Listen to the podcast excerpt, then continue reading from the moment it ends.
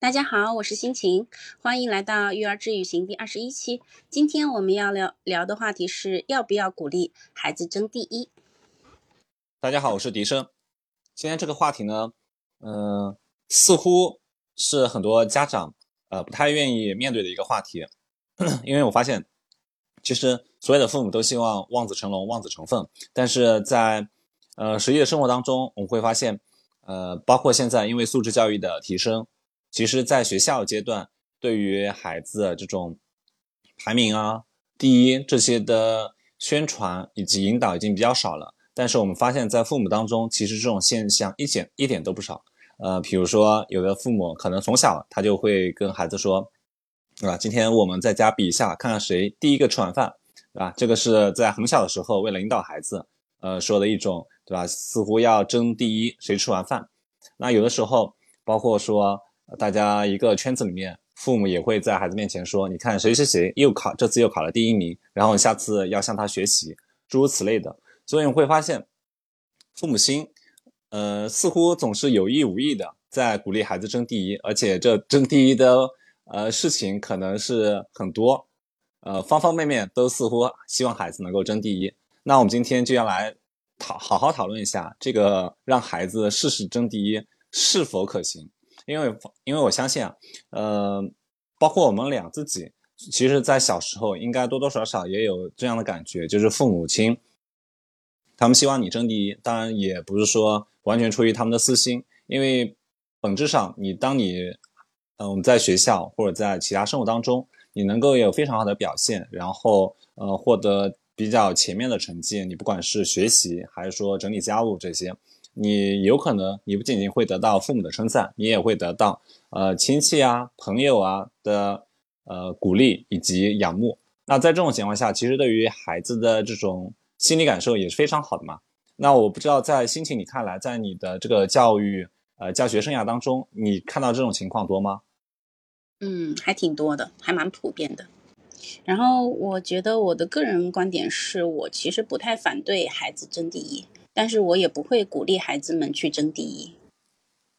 啊，不反对的话，是因为如果他有渴望能够拿到第一的话，他这是他自己个人的内在动机。那么，呃，支持他的个人内在动机，支持他的内驱力，啊，这个是我觉得非常重要的，非常有需要的，然后也会帮助到他的事情。但是如果从孩子变优秀的角度来上面来看啊，我觉得，呃，争第一，它并不是最有效的办法。啊，甚至可能有可能会弊大于利，因为孩子他不可能永远都拿第一，一个班上只会有一个第一名嘛，对吧？那其实我们会发现，就是在学校教育的里面有一个很重要的变动，就是小学就小时候我们评选的是三好学生，那现在评选的是五好学生。那个别学校的话，他们可能在这个都是评选的什么？这种更更多就是更多维度去评价一个学生，我觉得这个初衷是非常好的，因为呃，其实也是在告诉孩子，你评价你自己，对吧？包括说学校去评价你，可能是多从多种维度，不仅仅是以前的那种，呃，所谓的呃德智体啊这些简单的维度，对吧？呃，那放到我们现在来说的话，呃，我们会发现孩子从成长过程当中，他会经历很多的社会评价、社会评选，那你不管是呃，小升初，对吧？就是初中升高中，高中升大学，然后包括所谓的一本率，那个九一九八五二幺幺，甚至于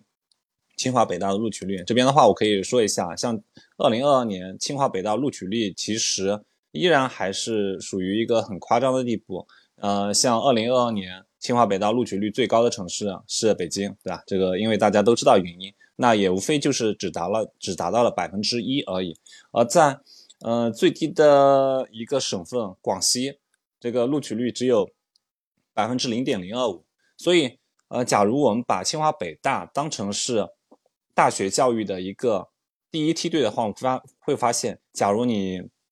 鼓励孩子去以这样的目标作为呃他们的这个学习的动力的话，其实是非常有压压力的，因为呃能达到第一。就是在你自己的学校拿到第一，很已已经很难了。然后紧接着你还要要求他在相当于是市一级、省一级拿到第一，这样子的话，其实才有可能能够呃拿到录取通知书，通往清华北大。所以从这个意义上来说，我们会发现，你在一个很广泛的意义上来说，拿第一去争第一，呃，更多时候只是我们父母或者说大人对孩子的一种愿景、一种奢望。因为呃，包括有一个很著名、很很出名的那个呃统计原理，就是密律分布原则。呃，或者简单可以称之为是二八原则。那呃，包括说世世界上的财富，百分之八十财财富是掌握在百分之二十的人的手里。呃，所以我们假如说事事争第一，更多时候是出于说我们希望往他往这个方向去前进、去努力。但其实这不应该是成为他的一个终极的目标，说你一定要去实现。我觉得这个是不切实际的。我这边是大概分享一下我在这方面的看法，因为我觉得。争第一，就像你刚刚前面说的，对吧？我们不反对孩子去争第一，但是你不应该刻意的去鼓励他争第一。那呃，因为我会发现，呃，我们前面讨论很多啊，就是这个第一，它有很多的事情，对吧？呃，那我们不妨先来看一下，就是呃，有些东西就是可能无所谓争不争第一，而有些事情的话，可能确实不可避免，你必须得呃学会去竞争。呃，那这方面的话，我我先来谈一下我的看法，就是我这边呃想谈一个，就是我们这边的一个口号。呃，我所在地区呢是江苏省一个二线城市，那我们这边地区呢，它相当于是有一个呃对外的公众的一个城市口号，叫“事事当争第一流，只为天下第二手”。你这个放在。呃，一个城市的角度来说，它是非常合适的，因为相当于是希望这个城市能够抓住所所有社会发展的机遇，去让这个城市变得越来越好，然后在全国能够获得一个嗯比较好的发展潜力。但是放在个体身上其实就不太合适，因为你要在事事实实上面争第第一流的话，其实会从小会让孩子容易产生一种完美主义的倾向，对吧？容易有执念。那这方面的话，我可以举一个。嗯，动画片中的例子，呃，就是嗯一个日本动画片叫《棋魂》，那其中呢主人公，呃有一个叫塔矢亮，对吧？他从小因为是围棋世家，所以围棋下的非常好。但是后来他遇见了近藤光，呃，他第一次惊讶的发现，原来有一个跟他同龄的小孩居然能够赢他，使之他产生了一种很强烈的执念。那我发现说这个，当然这个。这这个本身是对于他这件事情对于他来说是本身有正向意义的，但是我们会发现，这个执念这个事情放在小很多小孩子身上是真的很明显的，因为但凡他确定了说我在事情上一定要争第一啊，比如说他去参加一个钢琴比赛，然后他可能这一次没有拿到第一，只拿了一个第二、第三名，然后其实也不错成绩了，但是可能。他自己会不满足，他会再次产生一个执念，会觉得我一定要拿到第一，因为父母亲曾经告诉我，只有第一才是呃真正让他们喜欢的。啊，我会我会觉得这个事情就是属于一个呃叫什么？这个这种竞争是不可避免，必须去面对。但是某种程度上，你假如太执着于第一的话，可能会对孩子的这种心理成长有不好的影响。嗯，我同意。啊，其实，嗯，没有人永远可以拿第一的。其实这件事情家长们都知道，对吧？但是没有一个家长他希望自己的孩子他在一开始的起跑线的时候就被远远的甩在后面。就是可能在怀孕，或者是说像我个人在怀孕，或者是说在生孩子之前哈，呃，我跟很多家长一样，我觉得，嗯，我的孩子他只要健康就行了，他只要快乐就行了。但是真真正正他上了赛赛场，或者是说你觉得他上了赛场，就是他在跟别的小朋友一起在进行某一个，嗯，类似于比赛，或者说你类似于感觉他们是有一个输赢的时候，你就是你看到你们家孩子永远是输的，然后这种心态，我相信很多的家长都会都会都会都会都会会崩的，就是觉得说啊。我们家这么好，这么棒，天下最好的孩子，为什么他永远都是，呃，做的不好的那一个？我希望他做的好。我觉得这种心态没有任何一个家长会会觉得啊很奇怪，对吧？所以说家长都是希望自己孩子第一名，希望自己的孩子很棒，最棒的。因为最棒的这件事情，它很它的背后其实不只代表了说，呃，我们家孩子以后未来会有怎么样的很好的发展，也代表了他现状的表现的不错，或者说他背后隐含的，就是说会不会是说我们家孩子没有在我的很好的教养下面发挥他最大的潜力，就是会有这种隐忧，或者说是不是我的教养方式让他造成了他现在在跟别人的比赛，比如说学科成绩。啊，比如说跑步，甚至是一些游戏，或者是社交，造是不是因为我在某些方面没有做好，所以造成了他现在呃跟别人比赛的时候输了？所以这个时候家长其实会有一些焦虑和恐慌，就说，呃，我希望他能够拿第一名，我希望给他鼓鼓励，然后我希望他能够做得更好。如果我给了他这种期望和这种价值观的话，那么他是不是就有可能？会变得越来越好。其实很多家长他是抱着这一种心态去跟小朋友在说，呃，想要让他争第一的。但是，但是这个时候呢，就是就是很多家长可能就会觉得说啊，没有人永远第一这件事情就会暂时放到后面了。但其实，呃，我觉得这件事情他们两个是嗯不冲突的，就是你希望孩子能够有所进步和没有人永远。第一，这两件事情其实是可以并行的，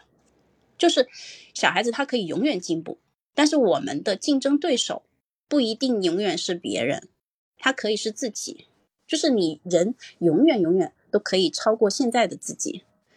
哦，我我印象特别深的就是那个奇葩说的那个嗯段子，就是说有一个有一个那个呃辩手吧，他说今天过得特别糟糕，但是他的妻子告诉他啊还好。你虽然说你今天过得很糟糕，对不对？但是你还好，你戴了牙套，那么你今天就比昨天的自己变得更棒了一点。就是很多时候，其实我觉得这种心态是非常非常非常重要的。就是你要抱着说，我今天的我比昨天的我变得更棒了一点。这个竞争跟自己的竞争，我觉得才是真正良性的竞争。为什么我觉得这个是良性的竞争，而跟别人的竞争是嗯？不良性的，或者是说，呃，我觉得不是最好的竞争方法呢。其实，因为就是竞争，它有一个很大的隐忧，他的隐忧是，就是如果你经常跟家长，你家长跟孩子说，说我希望你能够拿到第一名，其实他背后的期待就是说，如果你拿到第二名、第三名，那么，嗯，你没有满足我的期待。很多孩子他在知道了说我我的父母对我的期待是第一名的时候，然后然后自己却没有拿到这个的时候，他其实会内在的价值观会告诉自己说我没有做到最好，我没有做到爸爸妈妈的期望，我没有达到他们的要求，我我不够好，我不够棒，我不够厉害。那这个时候呢，很多小朋友他其实是会陷入到一种自卑和一种自对自己的不满意当中的。嗯，这个这个这个自卑和这个不满意，他甚至都不是很显性的，他甚至会被会被家长觉得说，啊，我们家孩子他会自我反省，他会觉得自己做的不够好。哎呀，我们家孩子他真是一个很上进的孩子，他甚至有可能会被认为是上进，但是其实他这个上进的背后是自我接纳的上进，还是自卑的上进呢？这个就很容易被忽略。所以，我认为很重要的一件事情就是，如果孩子真的他是想要当第一名，他自己愿意当第一名，那么我当然是给他鼓励了。但是如果我去跟他说，你你要当第一名哦，你如果不当第一名就怎么样怎么样怎么样哦，我觉得这种这种这种鼓励的方式有可能会起到反作用。嗯，这是我的想法。嗯嗯那，我听听听了你刚刚说的，其实我有点启发，就是说，呃，因为。刚刚我们说的其实大部分是大人的视角嘛，那你假如从小孩的视角来看的话，他确实内心深处的，当父母亲或者说老师跟他说要争第一的时候，其实小孩的视角里面，他可能是有这样的反馈啊。一方面就是说，呃，家长呃就是爸妈叫我去争第一，第一点他可能会想到说，嗯，我这个我要去跟别人比，我要把他们都。超过去，然后这样我才能第一名，这是第一点，对吧？我要跟别人比。第二点的话，就相相当于是，嗯，我只有争了第一之后，然后相当于是才是好的。然后这个东西属于说，呃，是父母希望我去做的，似乎不是我自己呃想要去达成的。我觉得可能会有以下几个点的考量吧。那我觉得很多时候其实是父母亲他们把这个争第一，可能跟孩子表达的也可能不是太清楚。因为呃，很多父母其实当他们家的孩子假如说能够考到前列，对吧？就比如说班上三十多个人，然后他们能够在呃，比如说前十那个位置，或者说前五，可能对父母来说也挺不错的。但是他们很多时候就是可能会直截了当、很粗暴的跟孩子说，就是去争第一。那我会觉得说，嗯，其实跟他们的内心的真实想法其实是有一些偏差的吧。那这时候就相当于是，你明明你可以接受一个次优解，但是你跟孩子讲的只是一个最优解，对吧？你明明可以把最优解跟次优解都摆在孩子面前，让他去，呃，有一个相对宽松的选择余地，但是，呃，你就只跟他说啊，争第一是最好的。那我会觉得说，小孩子他小时候他不太会去做这种理性的这种分析，然后去判断啊，我是否这一次没考第一啊，爸妈就会不开心。那那就像你前面说的，就很多时候，呃，小朋友他在他在那衡量自己的时候，确实还是很长一段时间会以父母的这种评价作为标准，对吧？包括父母从一开始已经给他预设了一个目标，对吧？争第一，然后他自己对于这个目标可能就是坚定于。不宜的往前追，说嗯，对我达不到这个目标，那我就是没有满足父母的要求，那可能爸妈就不太会喜欢我，他们可能会产生这样的一个呃心理反馈吧。呃，那在你看来的话，就是有没有一些小的方法，就是可以去呃帮助孩子说更好的从，比如说从内在动机去考虑去竞争，而不是说呃。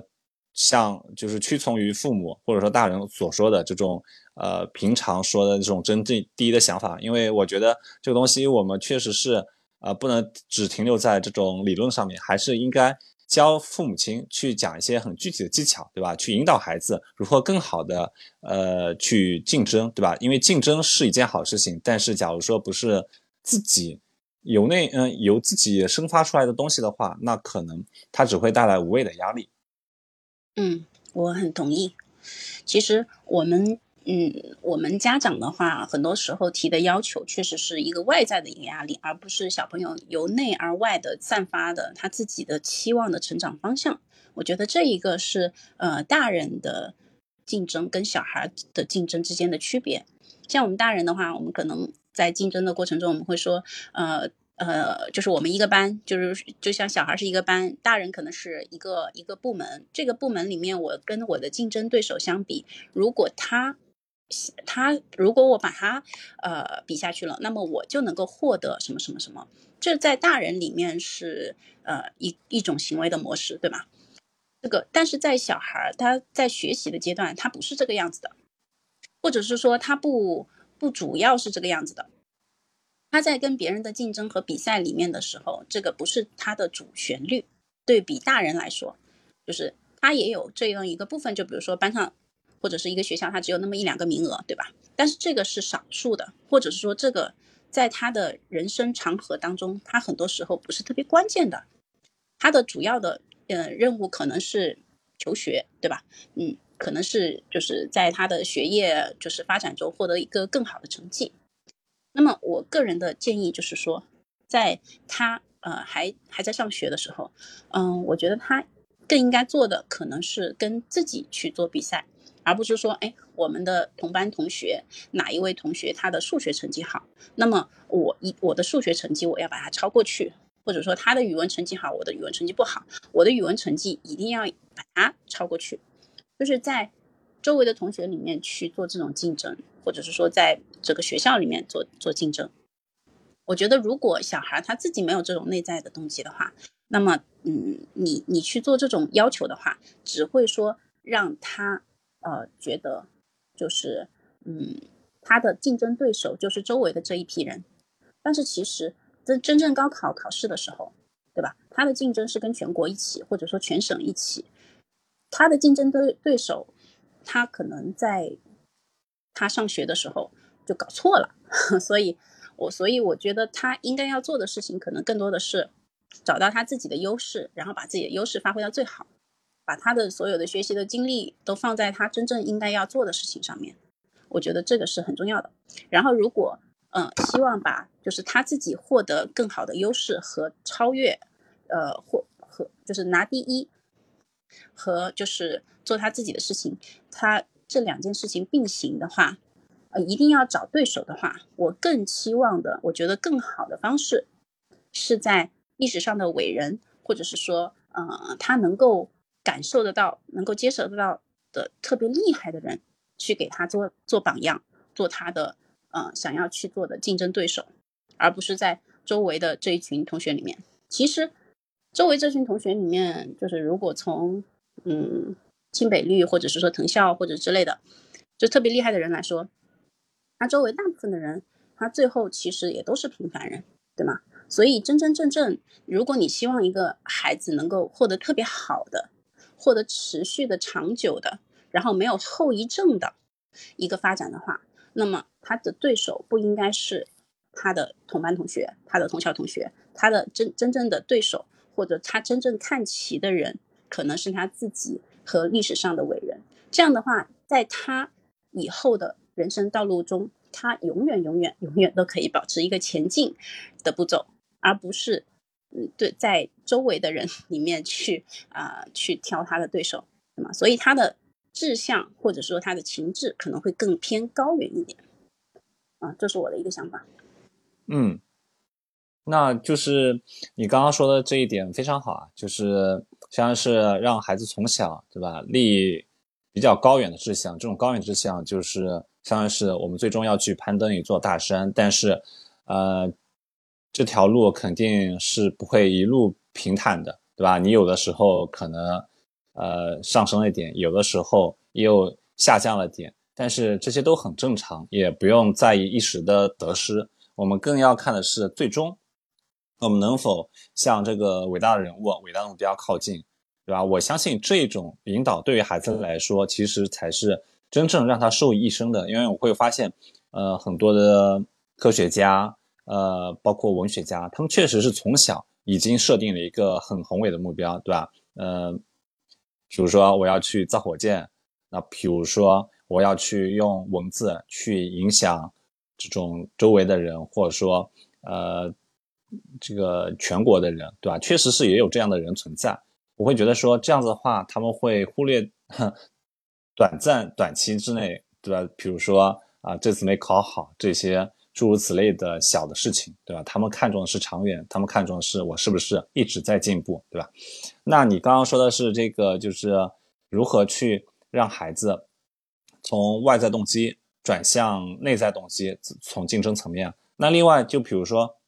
很多小朋友，他们也会就是在因为父母亲一直说到说要争第一，然后他们可能会怎么讲呢？会偏向于看重结果，对吧？我这次考了第一啊，我就非常棒。然后下一次考了第二，我就不太行，对吧？那我们怎么去适当的引导父母，呃，就是让父母引导孩子，就是做出一定的转变的？因为这种这种定性，对吧？第一就好，第二就不行，那可能是不太好的。我们似乎也要给出一些好的 tips 给大家。嗯嗯，我觉得嗯，很多很多小朋友是。已经有这种心态的小朋友啊，可能他在呃获得这个要求的时候，说明他已经做得非常棒了。就是他能够在第 第，就是被家长要求你这回第二，然后被家家长要求他第一，其实这已经说明他不是一个特别特别就是或者懒惰啊，或者说特别不爱学习的，说明他已经是一个非常棒的小孩了，对吧？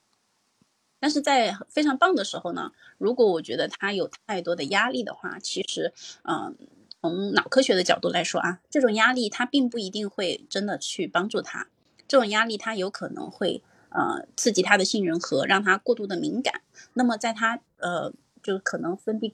分泌过多的那个呃就是毒性压力的物质，让他的大脑的发育变得没有那么的呃就是没有那么的好。他就把他的时间和精力用在抵抗压力上面去了，所以 我觉得，如果他是已经是一个很棒的小朋友了，其实我觉得我们更多的可能需要去做的事情是帮助他，而不是要求他。帮助的方法，我觉得就是把他的嗯目目光从就是第一名、第二名这种结果，转向于他现在完成这件事情的过程。啊，父母应该关心的，我觉得真真正正应该关心的事情啊，不应该是学习，可能是他的学习习惯，或者说他的生活习惯，或者说他的其他的一些小技巧，就是如何让他啊学业有成的这些技巧，而不是你的学习成绩。学习成绩，我觉得这个是老师应该要去关心和呃真正发力的地方。家长要做的是培养他的习惯。或者说辅助，在他哪哪些地方有缺漏的时候，你给他补上。就是，嗯，我特别喜欢的一位就是教育家，他他他他他说他他从来都不关心他们家的孩子的学业成绩，但是他真正关心的是什么呢？他关心的是孩子的执行功能，就是执行功能，他这个东西是跟直接跟学业挂钩的嘛，包括他的情绪，包括他的快乐，他的幸福感，这些东西才是他。对他们家孩子最重要的要求，然后最终就是他求上的结果是，就是希望他孩子成为一个特别特别呃，就是一个完善的人，就是在学习的各方面的能力发展啊，情绪发展都很好。他没有去要求比上更下一步的学业成绩，然后相反，他要求了小孩成为一个特别人格完善，然后学习各方面的能力都很好的人的时候。他自然而然，他的学学业成绩就会变得非常好。包括他们家几个孩子，几个男生孩子，全部都上了非常非常好的学校。然后这些也并不是他逼迫或者是说要求得来的，而是在你完成了对孩子的一些基础人格的建设，包括他的学习能力，包括他的一些嗯各方面的能力的一些呃补补充之后，他自然而然就能够达到的一个一个一个一个一个一个样子。所以我觉得很有可能，我觉得，嗯，我们家长应该做的事情，并不是去苛责他的呃学业成绩，是他的呃学业有成的小技巧，包括怎么帮他培养学习的能力，然后怎么样呃适应未来的小技巧，包括我们培养的社交的能力，然后包括他如何获得幸福，就是获得幸福的练习，然后让他不要沉浸在一些毒性的压力当中，然后让他能够自主的生活，这个才是。我觉得在 他未来的呃生生生活，呃，包括他的人生当中，嗯，真正重要的，我们家长应该关心的事情。然后，如果你把这些事情做好了之后呢，其实学业成绩反而不用太多的力气，他就能够完成的非常好了。这是我的观点啊。嗯，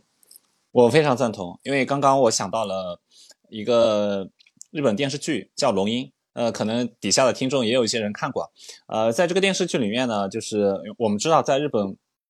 这个高考制度当中，呃，东大对于很多学校，对于很多学生来说，就是一个唯一的一个目标，对吧？你考上东大，你就确实就像我之前所预料的那样，你是一个很棒的学生。但是你考不上东大，就是可能瞬间大家对他的这个评价就会降低非常多。呃，在这《龙樱》这部电视剧里面，其实确实也可以看到啊，就是有一些同学，其实他身处在非常好的高中，然后也受到学校器重，但是因为，呃，不管是他自己，还是父母，还是说学校给到他的一个评价标准，就是说你一定会考上。东东京大学，你也可以考上东京大学。结果他给自己压力会非常大，结果最后落榜。啊，落榜之后，你会发现其实他完全可以去其他学校，嗯，相对来说还不错的学校也可以进。但是因为这 变成了一个唯一选择，他觉得考上之后，考上东京大学啊，我才是才是真正的所谓的。很牛的学生，但是考不上，我就很失败。我会，然后甚至于有些学生就选择了轻生。所以在这件这件事情上，我是非常赞同你的，就是我们更多时候是需要把孩子，呃，比如说在学习过程当中，由这个结果导向转向一个过程导向，因为学习实际上是一辈子的事情，也不代表说。你考上了一个好大学，你将来必定会有一个好的前途。只不过是说，可能你的路会走得相对顺畅一点。但是你即便，呃，比如说你在一些考试当中没有考好，你后面依然会有其他的选择项，对吧？那我们聊了这么多，呃，那最后我还想补充一点啊，就是想开阔一下我们今天这个聊话题的那个话题性，就是说我们一直在谈第一名，谈竞争。那我想说一下这个竞争与合作的关系。呃，当父母给孩子灌输所谓那个竞争的这种信念之后，实际上很多孩子他会自然而然的进入一种排他性，他们会发现，对吧？我要我要竞争，我要做到最好。那这时候他会他会发发现，就是可能他跟周围同学的关系都会比较糟糕，然后就是甚至于一些所谓的呃同学的一些需求，他也不会去帮助，然后似乎也不会有什么真正的朋友。在这方面的话，我我其实想说一下，就是，呃，很多家长就是把孩子送去学，比如说足球、篮球这样的团体运动，倒是一个非常不错的选择。因为，即便是因为我相信这边很多人应该都看过《灌篮高手》，在《灌篮高手》这个里面，每个每个高中篮球队里面，对吧？总有一些天才的篮球手，然后他们球球技很高，对吧？他们也会有点。呃，心高气傲，然后可能会看不起那种球技一般的人，但是即便如此，他们依然得和其他的队友，对吧，组成一支队伍去冲击所谓的全国冠军。在这个过程当中，即便这个队伍当中，呃，某个队友他发挥的不太好，但没办法，这就是团队运动，也不是说靠你一个人就能赢。我觉得在这个时候，呃，就不得不让孩子去，呃，面临这样一个竞争跟合作的这种协调关系，对吧？他会认会让他认识到竞争与合作，它绝绝对一个绝对不是一个非此即彼的关系，而是一个需要你自己去取得一个平衡。因为确实是你假如太偏向于合作的话，你可能在这个队伍当中会显得嗯没有那么突出。但是你假如呃竞争性太强，然后甚至对其他队友有敌意的话，那可能你在这个过程当中呃只会收获到队友的这种仇视，然后到最后变成这种最后。输的一个结果，我不知道心情你在这方面是怎么看的啊？啊，这个就是，呃，我觉得有一句话我很喜欢，就是，嗯，就是自己一个人走，就是竞争着走，你可能会更快一点。但是呢，如果你跟别人合作一起走，你可能走的会更长一点。我觉得这个是，嗯，一个时间段的选择吧。就是如果你觉得你周围的人都是你的竞争对手的话。呃，他们会拖累你速度的话，那么你就一个人赶紧快快的走就行了。呃，比如说我特别喜欢的杨老师，我觉得他就是在他觉得适当的时候，就比如说他在呃大学的时候，包括刚刚工作头几年的时候，他就一个人走，他就非常快快速的推进。但是到了某一个阶段，他需要合作的或合作者，或者是说他需要他的一些呃其他的嗯粉丝啊，或者说其他人的时候。他就会去选择跟他们合作，可能他那些人，呃，并不一定每一个人都是聪明人，对吧？但是呢，他们他能够发掘别人的优势，就比如说，呃，甚至有些大 V，他觉得，呃，跟别人合作，但别人可能是韭菜，他去割一割，对吧？他这也是他的优势，就是合作这件事情是你要去呃练习的一件事情，可能你要去学会发挥发发挥别人的优势啊，然后发掘别人的嗯。优点，然后这样的话，你才能够走得比较远。这是我的竞对于竞争和合作的呃看法，就是这两者都是都需要的，只是看你现在处于什么状态，那么你就选择，或者说你能够选择什么样的状态，那么你就选择这一种状态，然后以求能够让你的人生就是把更多的时把更多的精力花在更对，或者说能够更放大未来的益处的地方，对吧？嗯。我们今天就是谈的这个话题啊，我觉得还是非常有意义的，就是至少理清了几个呃迷思吧。因为现在很多时候，我们因因为我们现在会发现，很多时候父母亲对吧，可能他们在鼓励孩子做竞争的时候，有可能不太注意自己的说话方式，然后造成孩子呃最终会只关心我和别人比是什么样子，然后。孩子也会过于注重结，嗯，注重结果，呃，在乎输赢，呃，忘了这个过程当中自己实际上是提高的。所以今天我们聊下来的话，其实有两有这几点是非常重要的，就是，呃，竞争它不是一件坏事情，对吧？呃，但是我们是需要引导孩子去更多的去跟自己做比较，去跟历史上的这种真正优秀的人物做比较，而不是说在意一时的得失，在意一时的结果。那另外一方面的话，我是嗯，也是说希望呃家长们可以去引导孩子去更加注重这种孩子内在动机的培养，因为我会发现，呃，就像心情前面所提到的，有些人他可能始终没有去呃鼓励孩子说你每次考试一定要考到多少多少，但是他始终去注意培养孩子内在动机，让他们对学习产生自主的兴趣。那我们确实也会发现，到后来孩子学习好也不是一件很困难的事情了。呃，另外我还想再说一点，就是当我们提到竞争的时候，很多时候也会有一个误区，也就是说，似乎呃我们会把那个孩子他身上自己身上所有的一些亮点给抹杀掉，因为可能我们平常太过注意孩子的学习成绩，太过关注于他，比如说他可能呃在日常生活当中是不是很就是懂礼貌，对吧？有规矩，遵守规矩。但是可能就会忽视他身上的一些亮点，比如说有些人他可能在有些孩子他可能在学习方面确实，呃不是那么有竞争力，但是他在体能方面非常有优势，他在体育上面体育上非常有优势，那我们不妨就是引导他去做这方面的努力，呃，就是我们在强调竞争性同时，也要注意去挖掘孩子身上的亮点。嗯，呃，我想说就这么多。呃，心情，你今天就是聊下来，你有什么大的感想吗？我们最后可以稍微复盘一下。嗯，我觉得有的家长他比较着急呀，就是在竞争和合作方面的啊，这个这个事情。他说，其实，嗯，我并不是希望我们的我家的他特别出类拔萃，我只是希望他不要受我曾经受过的苦。就有的家长他可能，呃，现在的人生他觉得，嗯，如果当时我做了什么样的选择，那么他，呃，我现在可能会过得好很多。所以我希望孩子不要再重蹈我的覆辙，我希望我的孩子他能够好好学习，对吧？嗯，但是对于这种家长，我其实特别想说的是，很残酷的事情就是，如果你现在 已经在，呃，深陷痛苦当中。其实大概率已经说明了一些问题了，就说明很有可能你的生活方式，包括你曾经的，包括甚至你现在的思维方式，因为你并没有从你现在的苦难里面挣扎出来，它可能并不会让你或者是你的孩子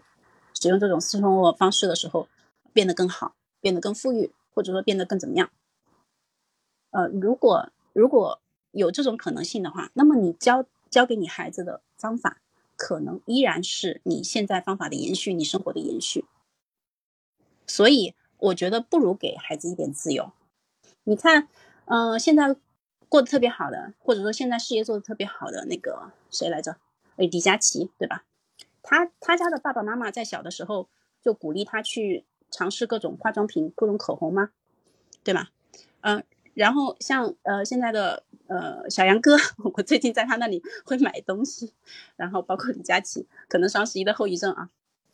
他们家的孩子，他们的父母在他们小的时候会鼓励他们两个去搞笑吗？去搞乱七八糟的事情吗？对吧？就是他真正的天赋不一定是在学校里面学出来的，可能是他真真正正拥有的东西。如果你把这些天赋啊让他用在别的地方上面。他其实是会有很大的磨损的。他在这个转化的过程中，就比如说他在搞笑上面，他有一百个天赋，你把这个搞笑天赋给他砍掉了，让他去学语文，那么他这一百分换到语文上面，他会有一个磨损，他可能磨损成只成了十分、二十分，甚至甚至他甚至可能是一个负的负的能量的分数，用来跟你做对抗，因为他想去做自己的搞笑的这件事情。如果所以说，很多时候我觉得，如果你觉得你现在的生活过得不是特别满意，我觉得你要做的并不一定是希望他学啊，或者是更做一些你认为他不如给孩子一点尊重和自由，给他一点绝对不会出错的爱，给他当然不是溺爱，就是你尊重自由，让他自由，让他爱，让他自主的生长，然后让他做自己。这个是绝对不会出错的，说不定反而他才，他更有可能闯荡出一番他的天地。这是我对些建议，我的一些个人感想。嗯，好的，那我们今天节目就到这里，谢谢大家收听，我们下期再见。